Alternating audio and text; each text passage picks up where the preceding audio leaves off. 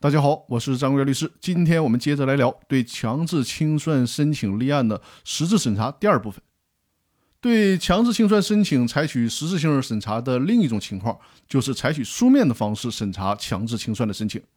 申请人提交的材料应当充分完备，并且被申请人对此并没有异议，所以说不存在需要补充的情况。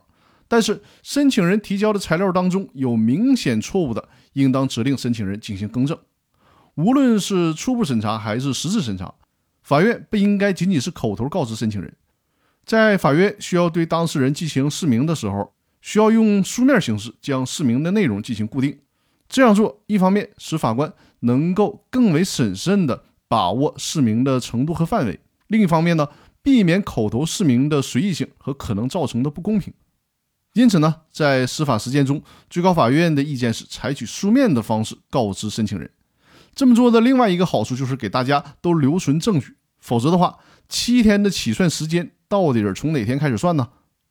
如果没有一个书面的东西，申请人和法院就会各执一词，没有啥证据。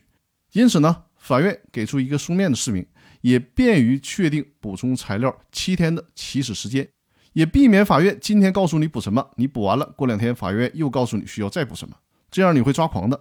那采取书面的方式就能够避免类似情况的出现了。那好，今天音频的内容就分享到这里，更多内容我们下期继续。感谢大家的收听。